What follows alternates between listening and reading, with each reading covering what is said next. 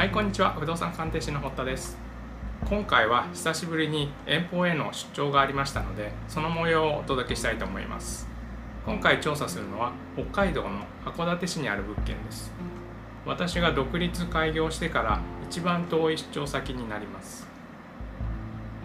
名古屋からですと中部国際空港から直行便がありますけれども昼頃の1便のみです。時間が中途半端なのと今回の依頼が複数案件でしたので余裕を見て2泊3日で行くことにしました。名古屋から1時間半ぐらいの飛行時間になります。函館市の人口は約25万人。北海道の南部に位置して札幌市旭川市に次ぐ北海道第3位の人口を有する中核市となっています。ただ最近では人口減少が著しい都市として知られています。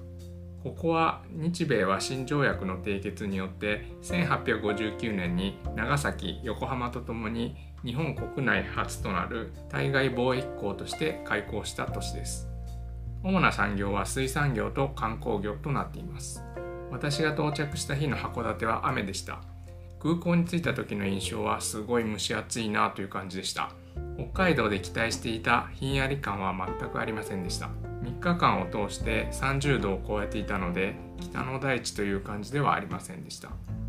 現地での調査については役所や対象となる物件が市内に散らばっていたので名古屋でも使っているカーシェアを利用しました。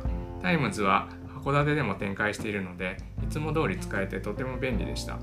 市内は路面電車もあるんですけれどもやはり移動は車は欠かせません。まずは役所調査ですが鑑定評価に必要な都市計画法上の規制や上下水道ガス埋蔵文化財の包蔵地の有無などは事前にメールやインターネット電話などでできる限り調べておきました。今回はそれ以外の調査となります。最初は函館市役所に行きました。市役所は外壁の補修工中でしたけれども堂々とした建物でした。庁舎内で必要な部署は全て揃っていてほとんどの調査がここでできました。具体的には用地管理課で道路の名称や復員を調べたり建築行政課で建築計画概要書を取得したり検査済証が交付されているかどうかを確認しました。係の方の対応は総じて親切でスムーズに調査することができました。市役所の後は五稜郭の近くにある中央図書館です。レンガ調の新しい建物で趣のある図書館でした。ここでは対象地の履歴を調べるために過去の住宅地図を遡って調べます。一番古いものから10年ごと調べました。この作業はなかなか私は苦手で古いものほど地図が不正確で町の名前も変わっていることが多いんで物件の位置を特定するのにまあまあ時間がかかりました。その後ようやく現地に向かいました。今回依頼目的上建物は外観調査のみでした。近隣の方に目立たないように敷地外から写真を撮ったり構図建物図面などと照らし合わせて調査しました。登記簿に載っていない未登記の建物もあったのでここは要チェックです。帰ってから依頼者に確認したいと思います。問題なく全ての物件の調査を終えました。函館は初めてだったので今回は徒歩でも街の環境繁華性地形などを調査しました。とにかく歩いて歩いてトータルで25キロ以上は行ったんじゃないかなと思います。私は趣味とも言えますが見知らぬ町に行くととにかく歩いて街の空気感を把握するようにしています。函館山の麓は坂が多くてかなりの筋肉痛にもなりましたが国情緒あふれる年代物のの洋風建築もあり歩いていて楽しい街でした。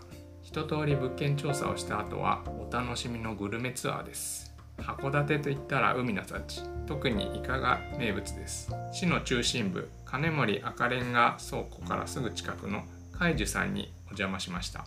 水槽の生きたイカをさばいた刺身は新鮮そのものでまだ足が元気に動いています。歯ごたえ十分で甘くて美味しかったですね。ウニも絡めて一緒にいただいたんでとても贅沢なひとときでした。店内の大きな水槽には旬の魚介類がいっぱい。行く前からお目当てにしていたお店で魚のこと町のことなど店長の千葉さんといろいろお話ができました。次の日には千葉さんに紹介してもらった IDDays というカフェバーにも行ってみました。本町という地元の方が集う飲み屋街にあっておしゃれなお店でした。マスターの入江さんに函館の景気や不動産移住の話など地元ならではの生の情報も聞かせてもらいました。出張の時いつも思うんですけれどもこういう情報は不動産の価格にも影響を及ぼすので本当ためになります。海樹さんで食べたイカが忘れられなくて函館駅前の朝市でもイカいくら丼を食べてしまいました。今回はしっかり物件調査もしましたけれどもグルメも堪能してきました。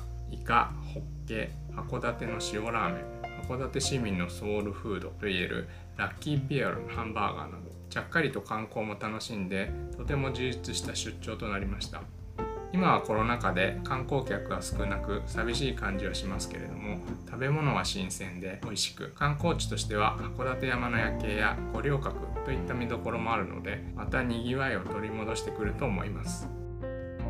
こんな感じで今回は函館出張の模様をお届けしました。